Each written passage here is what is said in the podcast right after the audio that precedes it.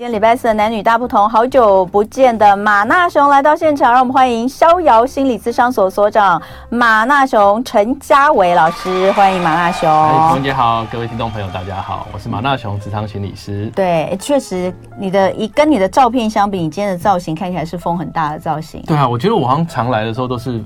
看起来风很大，风很透，风真透，头发很 很对对对对对，一个很很特别、很有个人风格的造型。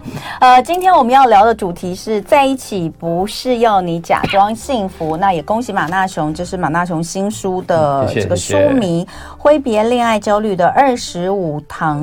感情成长课哦，从我到我们，当你牵起另一个人的手时，其实呃，它就像一场长途旅程。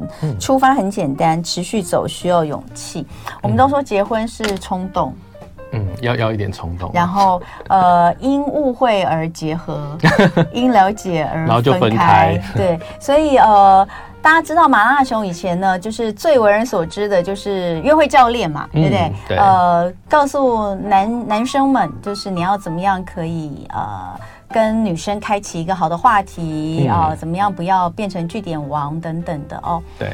哎，最近的事情哈、哦，都是男女关系之间，嗯、当然也有男男呐、啊，也有女女对都有。而且我现在讲那个约会教练，我都很怕被误会。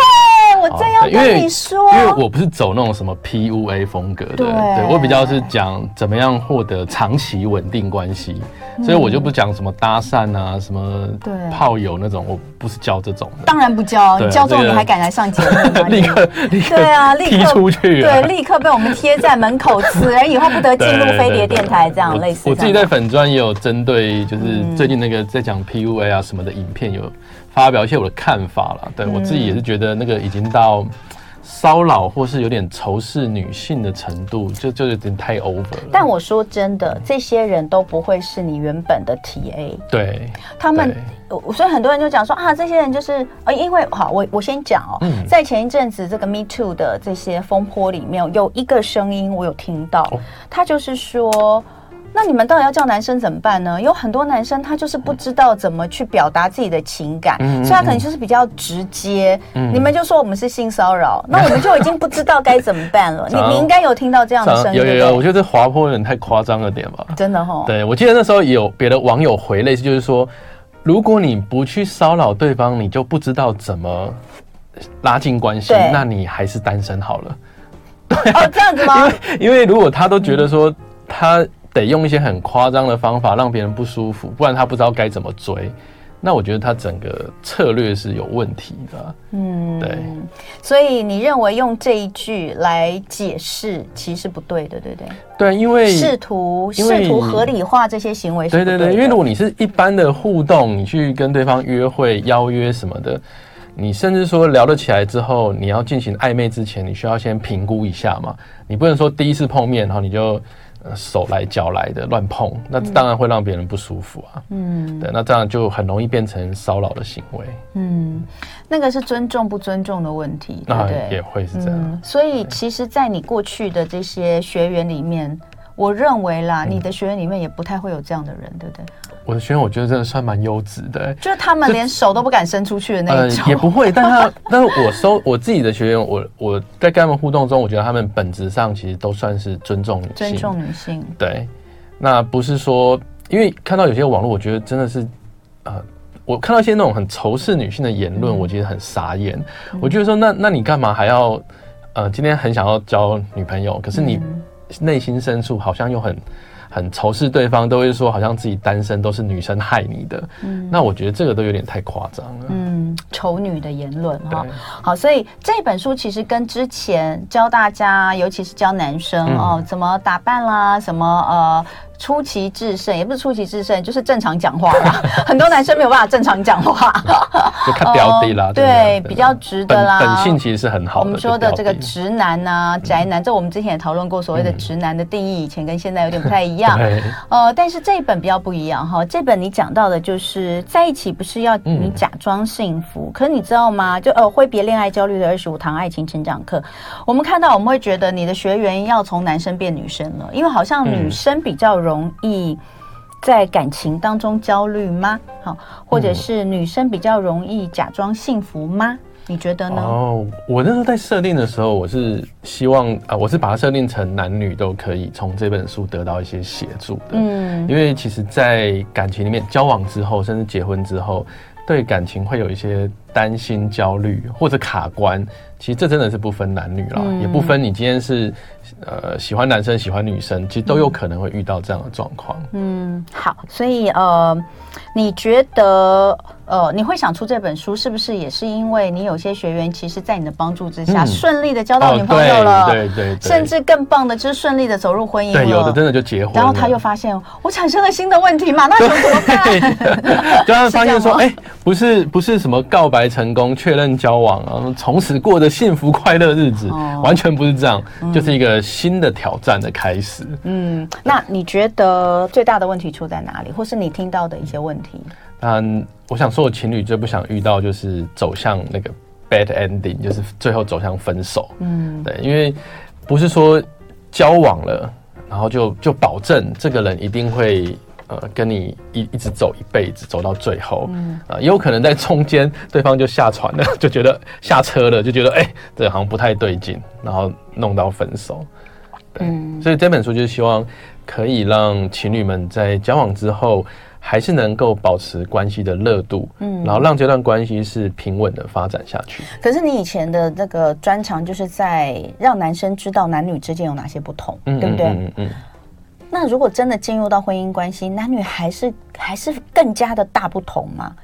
所以你、啊、你在这里面看到的那种焦虑，男生女生会不一样吧？呃，我在里面在讲说，就是情侣或夫妻啊，在吵架的时候很容易。进入一种啊，有点像捉迷藏的模式，就是一种恶性循环。那通常其中一边呢，就比较像抓人鬼，他就是那种会一直去问对方，质、嗯、问对方。嗯，他就是对很多事情都会很多风吹草动都会觉得不太对劲。大部分可能人家，大部分一般人可能认为这是女生。对，但但是我很很很特别是，我自己接智商的 case 里面，我发现这个男女都有哎、欸。嗯，对。那另外一边他的伴侣通常就是。躲的那一个人，像玩捉迷藏，一个抓的，一个躲的。那躲的那个就会显示出很淡定，然后一直讲道理，一直叫对方先冷静下来，然后明天再讲。我现在不想讲那么多。那两个人其实就会一个越追一个越逃，然后一个越逃，另外一个追得更紧。然后这个呢，很有趣是，刚开始我也以为啦，通常抓的追的会比较是女生，但我自己实际接案之后，我发现其实男女都有。嗯，那你觉得这个问题出在哪里？就是说他们现在会这样的话，那其实也是因为一个焦虑嘛。对，因为焦虑，想要知道，想要了解更多，所以才会一直去追，一直去抓嘛。对啊，另然后一定也是有一方，就是我特别就是想要表现我的神秘，我就是不想告诉你。嗯，所以就让你更焦虑。对，对对，然后就变就变得那个冲突反而程度越来越高。所以这可以解决吗？可以，可以，可以。好，我们待会回来跟马娜熊聊更多今天的男女大不同。马娜熊来跟我们聊聊他的新书《在一起不是要你假装幸福》。刚刚我们有聊到，就是呃，好不容易交了男女朋友，然后顺利的这个走进了礼堂哦，开始了婚姻生活之后，才发现哦，这又是一个另一条 另一条艰难之路的开始。这是一个，我刚才跟马大雄讲，因为马大雄哦，我刚刚问他，哎，你结婚到第几年？他每次来我都要问他一次，但我现在都记得很清楚了。今年第七年，然后我就说，哦，那迈入七年之 痒。但我刚刚也跟他讲，我前阵呃，我之前有曾经看到过一篇报道，就说其实七年之痒已经不太适不太适用于现在。对，这是以前了。对，现在现在有可能三年不到哈，有人说七天啊，七天没有啦，七七天有点太夸张，七天应该还都还在蜜月。有人说七天。应该是对彼此过敏吧，之前还没有住在一起，可怕。住在一起七天之后发现，嗯，你的这个挤牙膏方式我觉得很过敏，然后立刻就，嗯，哎，讲到挤牙膏，你知道我前几天才看到我一个男生朋友，嗯，他就在写这个。改变改变这件事情，哦、他就说呢，他以前是从小到大都是牙膏一定是好好的挤，从最底端慢慢对对对对对对。然后呢，后来那个他他跟他太太结婚之后、嗯、住在一起之后，发现他太太永远都是挤成一坨，就随便就随便挤。那他刚开始的时候也也也也也觉得很不能接受，然后他就有跟他太太说：“嗯、你你为什么不能好好挤？”然后他太太就说。那你要好好挤，你可以好好挤。可是我的习惯就是这样子，他就是要习惯这样做。他就说你为什么一定什么事情都要那么整整齐齐的？然后就后来呢，他本来觉得很生气，然后后来想想，因为这件事情要要吵架实在是很莫名。他说：“ 那我也没从来，他说我从来没试过乱挤牙膏。嗯，我就试试看乱挤到底什么感觉。然后就发现一个新天地了吗？就他他就乱挤一阵子，他突然间发现。”天哪！不要循规蹈矩，竟然是这么快乐的事情。哎、欸，这很有趣。我觉得情侣或夫妻之间其实会相互影响，有些习惯会有些喜好。像我以前是不爱吃芒果的，那因为我老婆很爱吃，所以我后来我现在也很爱吃芒果。那你应该只吃到芒果心吧？哦，不会不会，他他不会那么狠，他会把肉给你，对，他会把肉给我，但是他喜欢吃榴莲，这个我就真的还没办法。哦，我也没有办法。可是我会帮他买，虽然我觉得味道很重啊，但我我会帮他买，但是我自己不吃，我就跟他说没有没有，你你吃就好，不用。哎，不错，麻辣熊真是好老公。哎，那你要怎么样能够让你这样子的一个成功的？当然，我我刚刚有跟麻辣熊讲，我说这个。进入到婚姻之后是另外一个阶段，对，生了小孩之后又是下一个阶段，挑战很多。对，通常呃很多的，比如说觉得自己不被重视啦，然后感情渐渐的不好啊，这种常常是在生小孩之后会出现。对，所以你到现在还没有生小孩，是个正确的决定。没有没有，我我有我有。你有了吗？对，哎，你不知道啊？我以为你知道。你什么时候生的？呃，几年前。真的吗？我一直以为你是没有小孩状态。有有有有有。那小孩几岁了？小孩四岁了。啊。那你上次来说应该就有小孩了，我完全忘记这件事情。哎呀，恭喜！那请问生小孩之后有进入另外一个阶段吗？你觉得？就会有一个挑战期，然后磨合期。哦。可是我，你看我这样，这本书是生小孩之后写的，就代表。是 OK 的，OK 的，就即使你生小孩有挑战，我刚刚本来说七年之痒，就是说现在已经不是这样哦，而且你又没有小孩，如果有小孩的话，你今年稍微注意。哇，怎么突然严肃一点？哦，铁口直断的 那种感觉。今年事那么多，对不对？今年就不是一个什么好年，我们就大家战战兢兢的过这一年。大家都要 注意自己的行为。好，哎，来，你书里面其实有讲，因为我们刚刚就有讲到说，哎，你。看一个一直跑，一个一直追，对哦，这其实我我刚刚就讲，那其实就是一种不安全感，对对对，不安全感造成的一种焦虑，嗯、所以我更想要抓更多。那要跑那个人就更更想要逃避嘛，哈。那你其实，在书里面一开始你就剖析了，在情侣之间哈，嗯、或者是伴侣之间，其实是有三种哦，容易造成不安定的因子，对不对？就这三个因子，有可能就让两个人最后走向分手或者是离婚。嗯，对，比如说第一个呢，比较。是个人因素啦，这个个人因素呢，就是指有时候我们会觉得，哎、欸，好不容易成功交往，然后很多人就会觉得，哎、欸，好像可以啊，就是觉得稳了啦，嗯，就觉得说啊，反正都交往一阵子啦，反正都已经在一起啦，大概就这样子了吧，嗯，好，那这个这个稳了的想法。它会带来一个负面的东西，叫做安逸感。嗯，这安逸感指的就是啊，我们就比较躺平了，嗯，比较耍废了啊。本来呢，你可能自己有一些啊生活圈，你自己有一些休闲娱乐，嗯，那你交往之后，你慢慢就懒得去做这些事情，嗯，啊，或者举一个最直直接的，本来呢，交往前约会，出门都会好好 settle 一下，嗯，然后交往久了之后，你可能就。啊，随便了啦。你知道我老公每次跟我出门吃饭都穿拖鞋，我想说你能不能？那为什么我一定要穿拖鞋呢？可能他是靠脸就够了，这样。吊嘎短裤拖鞋，完全就是一个理工直男。是在那个巷口吃饭这样吗？他去百货公司也会这样啊。好，就是因为我们家旁边也就百货公司，所以我们在百货公司吃饭的几率蛮高的。对，然后有一次不知道是干嘛，是去一间餐厅，还是还是去跟人家吃饭？嗯，那他又穿着拖鞋，我说你，我说跟对朋友吃饭也穿，但是是在附近，也不是说在什么，可能他就觉得是在家里附近啊。对啊，就像如果我去那个巷口早餐店，我也觉得那就简单就好这样。嗯，我都不知道到底要不要讲了，你知道吗？然后，但我那天有这样，想小小翻白眼。站在门口的时候，我有看了一下，我说你要不要换个鞋子啊？他说我需要吗？他说那个餐厅有很很了不起吗？一定要他？我说不是啊，我说至少我们还是去跟人家吃个饭，然后他才好吧，然后就换了一双球鞋这样子。哦，好，有听进去啦，对，有听进去。嗯，对。可是你知道也有一一种说法，就是你知道这，尤其是男生常会讲说，女生为什么要求这么多呢？嗯，他说我这样就代表我是一个很放松的状态，我在你面前不用假装，我就是充分的做我自己呀。嗯，那不好吗？我记得我好像是在不知道第一版还是第二本书讲到“做自己”这个词啊，就做自己呢。我因为我有遇过一些学员，他们也会觉得啊，做自己就好，但我都会提醒他们，做自己不能成为躺平或是耍废的理由。对，做自己应该是要指你要做一个更好的自己，就是你要。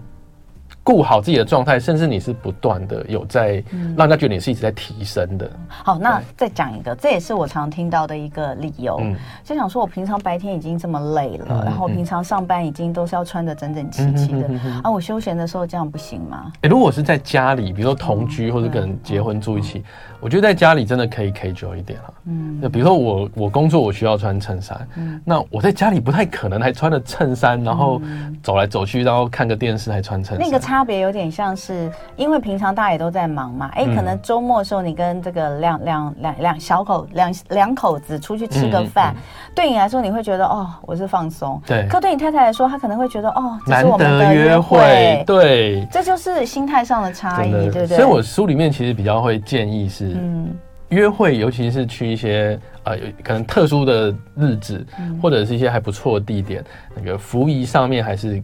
给干嘛要注意一下？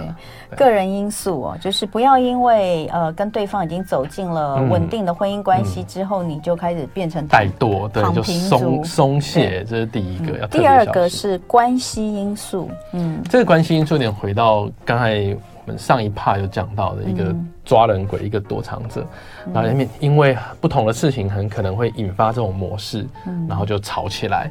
那这个不断的争吵，其实会一直消耗双方的感情，嗯，然后也会让安全感越来越缺乏，嗯。那其实从心理学角度来看呢，亲密关系的基础就是安全感，嗯，对，但不是只有安全感啦，像我们刚才说个人因素，那个包括你的一些吸引力、你的魅力啊，你要让对方持续的有心动的感觉。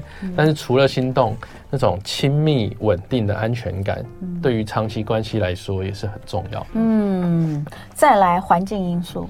环境因素呢，它指的就是外力介入，嗯、什么父母反对啊，嗯、什么相隔两地、远距离等等的。嗯、不过我书里面有提到，依照啊，就前几年台湾的一个研究，其实我发现这个外力因素、环境因素造成的分手，其实是比较越来越少的。嗯，对，有下降的趋势。可能现在的父母比较不会这么极端的 反对那么多，会比较尊重。就是情侣们自己的意见。嗯、那你说远距，像我硕士论文那时候研究跨国的远距恋爱，嗯，那时候他们要维持会比较辛苦，嗯，可是现在大家随时手机上网，嗯、对，你随时要开个视讯要干嘛的，其实都会方便很多。所以我才说已经不会到七年了嘛，因为真的，嗯、因为真的完全呃时空环境。呃，大家相处的模式方式都不一样。嗯、对，现在诱惑太多，真的要真的要这个再见，就是很早就再见了哈。所以刚刚讲的这个会让彼此不安定，有三个因素：个人关系、环境。嗯、那呃，但是当如果碰到出现了这些因素，嗯。可是你其实还是想要继续下去，不想分手。嗯、其实你书里面也写到了不想分手的因应策略，对对对？对。嗯、比如说以个人因素来说，我书里面就分享你如何在交往或结婚之后，嗯、你还是可以维系好自己的魅力，嗯，然后让对方是持续的被你吸引的，嗯，因为如果在交往的时候是因为你的魅力值哈，随便摆，假设你的魅力值是九十，好，然后对方被你吸引到，可是如果在一起之后呢，开始怠惰啊，开始松懈，你的魅力值一点点点点一直往下降。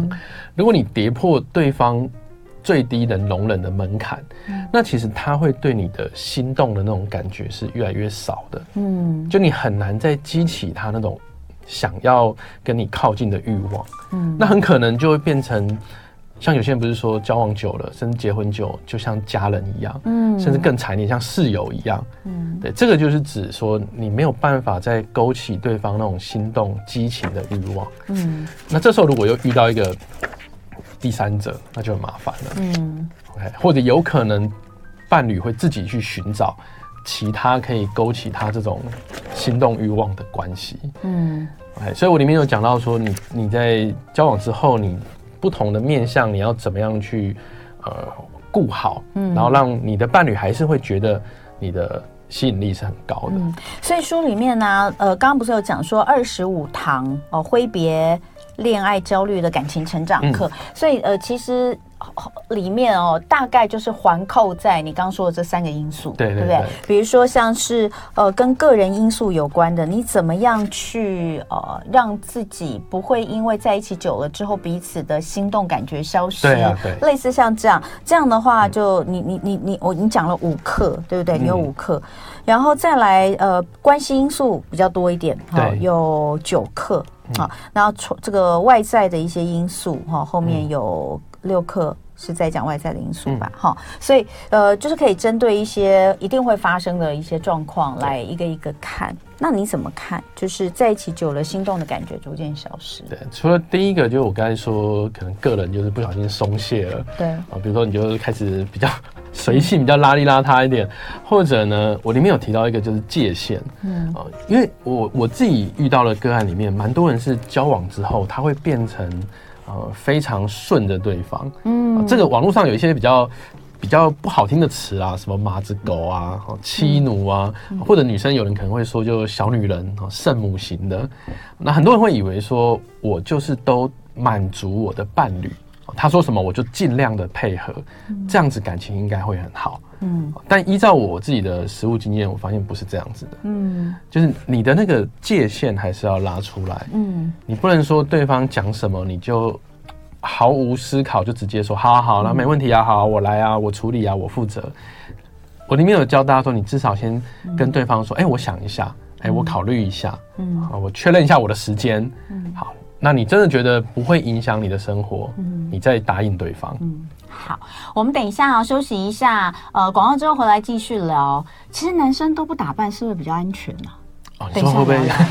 今天很好玩哦。我们刚刚聊的话题哦，就是如果这个听众朋友你是在听收音机哦，那刚刚那个十分钟你都是在听广告跟新闻嘛？那我真的很推荐你哦，你可以在今天稍晚哦有空的时候再来回看我们今天这个呃这一集的中间那个十分钟，因为我们直播真的是聊得非常有趣。幕后花絮，幕后花絮，其实也不是，那也是一个很重要的点，就是我们在聊。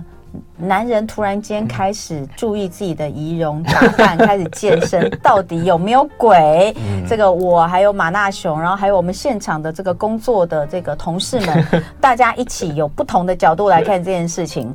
后来好像有得到结论哈，但是这个就是直播福利哦，我们希望大家呢可以 回去看一下直播。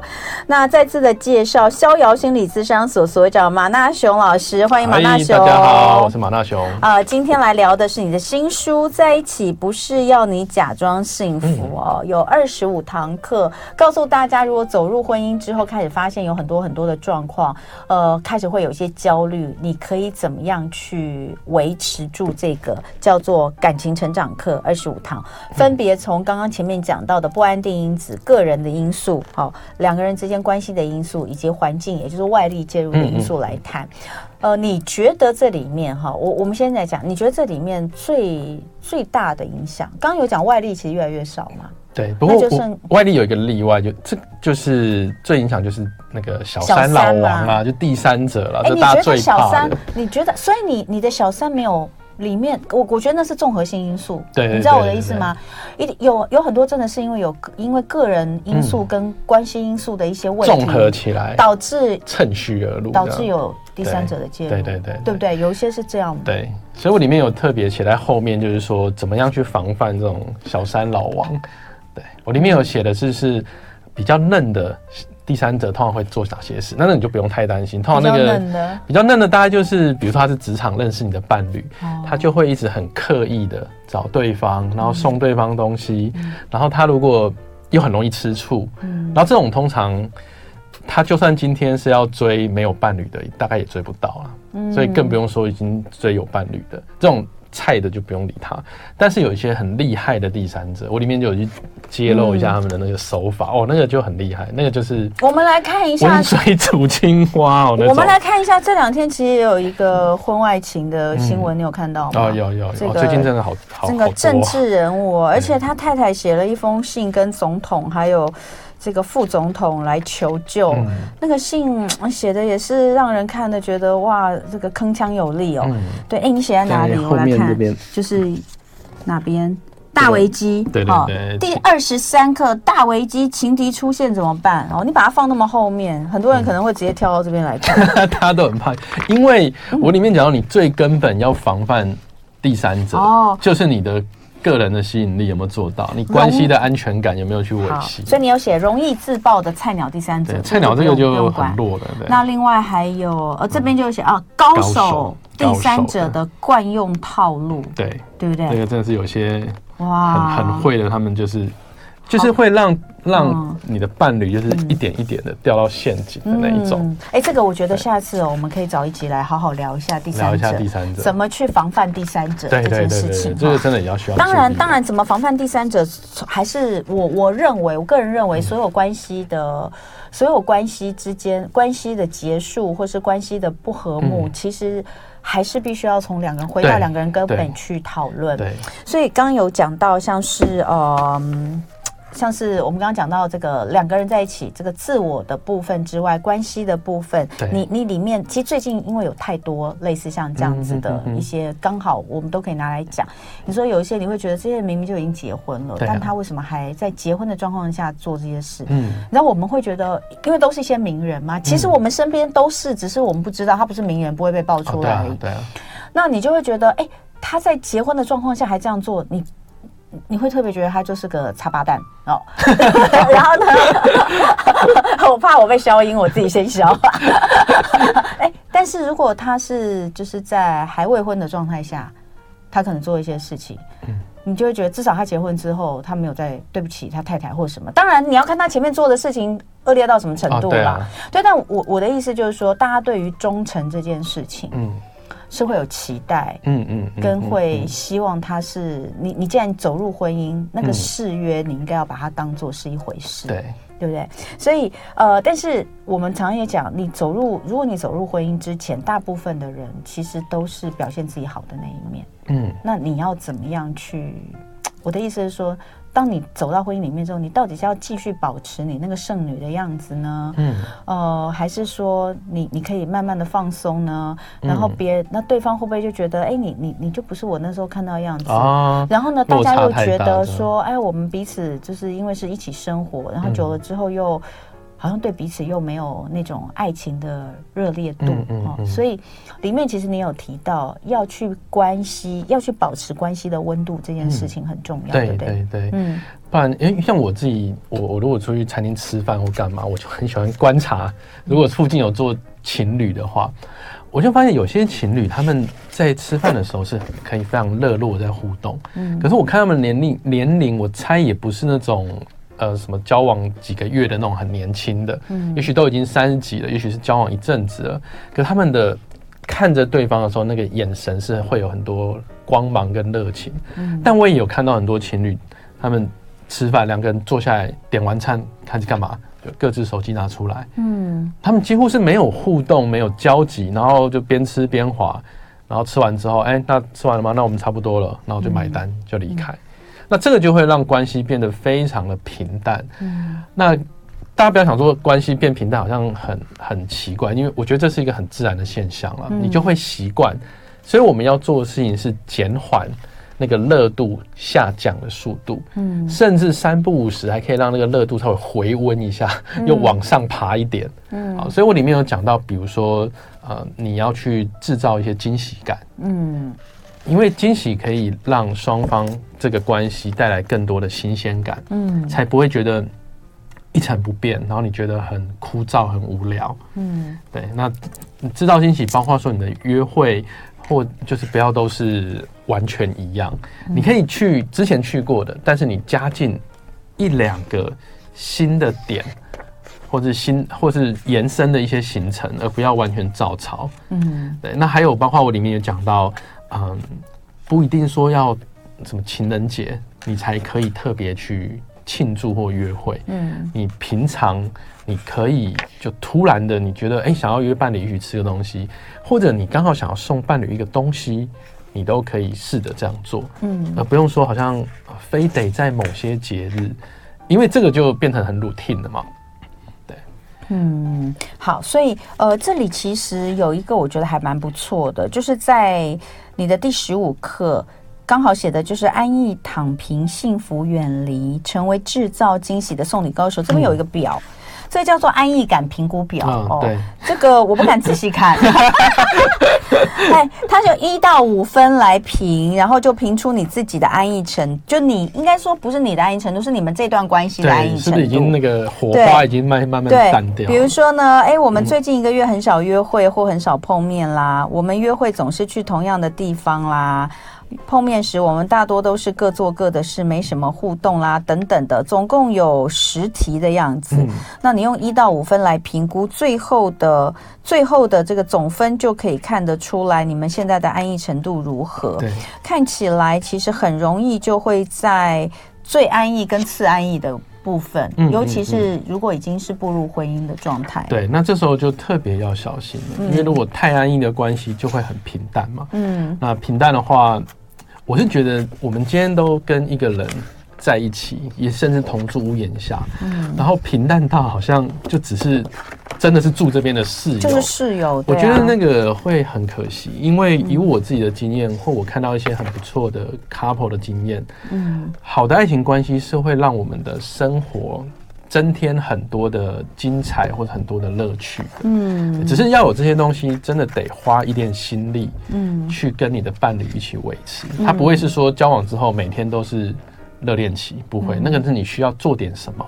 嗯，好，那当然，呃。两个人之间其实会走入到安逸的状况，可能当然有一部分人会说，哦，这代表我们对彼此都很放心、很安心嘛，很安心的状况才会这样。如果我都觉得很不安的话，一定不会是这么、这么、这么平淡。但是另一方面也有可能就是，其实已经渐渐不太沟通了。嗯，但是双方的沟通其实也是很重要，沟通的方式往往决定了你这个沟通是有效率、没效率的沟通之外，有可能也会让关系更糟。不好的沟通。对，所以其实，在沟通如何沟通这边，你有提到正向揭露跟负向揭露的方法，嗯嗯嗯、这部分可以跟大家聊一下吗？这个指的在心理学上有一个词，可能蛮多听众朋友都听过，叫做自我揭露嘛。嗯，就是把自己比较内在的或比较隐私的、嗯、呃想法、心情展现出来，让你的伴侣知道。嗯，好，那正向的话，通常。比如说，呃，你你对于家庭的一些观点的，你对未来一些期待，或者是你对自己自己职涯的规划，那甚至包括到你的金钱观。虽然我觉得这些东西最好在交往前就应该要聊到，嗯，但有时候可能那个那个 moment 就是热度一高，可能两个人就就真的在一起，你还没有聊到那么深的东西，嗯，那没关系，在交往之后，我觉得。聊天的时候去带到一些自己比较价值观是很必要的，嗯，这是正向的。那负向指的不是说这个叫不好的，负向指的是一些比较可能脆弱、难过的情绪，或是过去的经历。好，也就是说，我们偶尔的跟伴侣分享一些比较负面的心情，比如今天遇到一些不顺的事啊啊，其实我以前有遇过一个事情，让我一直很在意。这个反而是可以拉近双方的关系，嗯，偶尔适度的去分享，因为我看过一些网络文章，他们会觉得不应该跟伴侣讲难过的事，嗯，OK，他觉得说，啊，当然这些说法有时候我觉得带的是那种很性别刻板印象，对，他特别会告诉男生不该讲这些，对，OK，但我，我自己的实务经验是，你越不讲，其实你的关系反而变得越疏远。嗯，所以呃，负向就那你有没有跟大家分，就是有没有什么建议？就是说你在讲的时候，呃，用什么样的方式讲？好，第一个就是循序渐进，嗯，就是啊，比如说本来你真的很少跟伴侣分享一些比较难过的心情，嗯、你今天不要突然就啪的，就是，全部都倒下去。好，我们待会儿继续聊哦。今天礼拜四的男女大不同，在一起不是让你假装幸福。在现场跟我们聊的是马纳雄老师。那刚刚有提到，就是我们要。就是不沟通真的不行，可是沟通我到底要怎么沟通？正向揭露跟负向揭露里面，可能负向揭露会更难一点点。对对对。所以呃，刚刚有讲到负向揭露的几个技巧，第一个就是循序渐进，由浅入深，对不对？对。那第二个原则呢？第二个原则很有趣，叫 V 型反转。嗯。对，如果有投资股票的朋友，应该就哦，这个我知道这样。好，他意思就是说。我们在跟伴侣讲，也许过去或者最近一些比较不顺的事情，或比较负面的心情，尽量不要就是纯倒苦水。嗯，OK，你可以去整理说，哎，你在这个事件中，你有试着做些什么？嗯，或者也许这个事件是你已经克服了，也许它是以前发生的。嗯，所以你就会呈现出除了你那时候。荡到谷底，嗯，还包括你在谷底怎么样让自己慢慢的再站起来，嗯，慢慢的走出来。那当你也许还没有走出来也没有关系，但你要让伴侣觉得说你不是就趴在那边完全不动了，嗯，那这样子的分享反而会让对方对你的印象是加分很多的，嗯，对。那当然呢，那个从谷底慢慢爬起来，你也可以邀请伴侣一起来协助你。对，这也是让双方有点像组了一个队一样，就变队友一起要去打怪的那种概念。嗯嗯嗯，对。好，再来第三个原则，不要掏心掏肺，毫无保留。哦，对对对，嗯，我觉得这也是有些情侣会有误解，有人会觉得说，我既然跟对方在一起。我所有的事情都要让他知道，嗯，我从小到大发生过好的不好的，全部都要没有保留的让对方完全嗯了解一就一五一十都要全盘托出。老实说，我觉得不用了，嗯，因为我们每个人心里最深处一定会有一个盒子，里面装了一些，也许是你已经不想特别去碰，也许是黑历史，也许是你已经。其实你已经慢慢淡忘的东西，嗯，那那个盒子你会把它上了锁，埋在你的心底深处，这个就请你好好的放着，嗯，你不需要说你没事就是把这些都已经过去的东西全盘都要讲出来，嗯，这时候你没有办法预测会发生什么样的状况，嗯，那这也提醒大家，你的伴侣心里也会有这个盒子，嗯，你。没有必要说一定要去打开这个潘朵拉的盒子啊，嗯，因为那就是对方过去他的一部分，只要这个不影响你们现在的关系跟互动，嗯，那真的不用说，好像两个人要完全透明的呈现出来。嗯，有的时候也不是故意要挖，嗯，就会在那个日常的生活当中，就是，不小心出现。哎，那个那个之前。我们不是有去过哪里哪里呀？啊，有吗？我有跟你去过那里吗？原来是跟好有啊，就我们那时候就是去哪里哪里啊。我我觉得我没有，你应该记错，应该不是跟我。啊、我跟你讲，通常都呢，通常都会从这个地方开始呢，就不高兴。不过你刚刚讲到这个，不要掏心掏肺，毫无保留。像、嗯、呃，这我又忍不住要讲到星座，因为我们之前在聊星座的时候，其实就有说到呃各个十二星座的说谎。是什么样子？说谎。对，那像是有一些星座呢，他就会从头到尾，不管你跟他讲什么，他都说我不记得，不知道啊。对，我老公就是这样，有吗？有吗？对，他什么都不记得，永远 所有的事情都不记得。他记得，他有记得你就没有没有，他就他都不记得。我我我跟他这件事，好像我也我们对，反正因为我其实也不太记得。那很好，那很好。我觉得有些事不用记得多。人生记忆不要太太鲜明。对啊，好好的过现在的生活啊。对对对对对，所以呃，今天呢，简单的分享了一下马大雄的新书《嗯、在一起不是要你假装幸福，挥别恋爱焦虑的二十五堂感情成长课》。如果呢，已经呃很幸运的能够执子之手走上了婚姻这条路，我们就努力的让他可以顺顺利利的走下去。嗯、对对对，那个中间没有什么不没有波折的，哪一对夫妻不？吵架。你看到在脸书上那种恩爱夫妻都假面居多啦，我没有说都假面，但居多啦。私底下其实是什么样的状况不知道，我也确实有那种。夫妻呃，其实其实老公都在外面包养小但表面上还是假装很幸福，连家都不回。哇哦，可是呢，就是会支援太太很多她想要的东西。哦，那太太就过得非常的丰足，在物质上，对，或是这样。嗯、那。各取所需，所以也不用去羡慕哇，他先生怎么可以给他这么多资源？嗯嗯嗯，但他先生有些东西他给不了，嗯、对，所以别人是不知道的。所以我觉得不要去，不要从脸书上去羡慕别人，从社群上是羡慕别人哦。就是自己的生活，真的我们就说如人饮水，冷暖自知哦。嗯嗯嗯，但都希望说大家能够呃好好的走在这条路上，我觉得这是最棒的哈。非常谢谢马纳熊，谢谢大家，谢谢。就爱点你 UFO。